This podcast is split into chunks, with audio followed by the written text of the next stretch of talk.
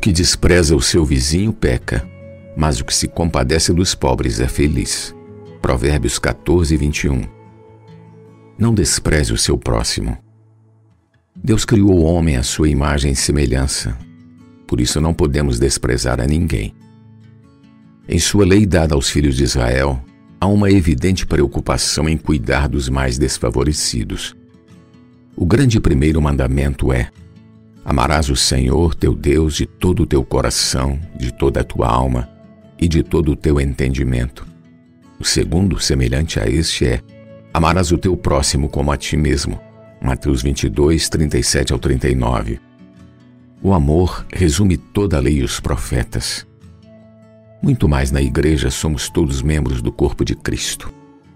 O corpo não é só um membro, mas muitos. Ninguém pode se sentir inútil ou dispensável no corpo. Todos são necessários.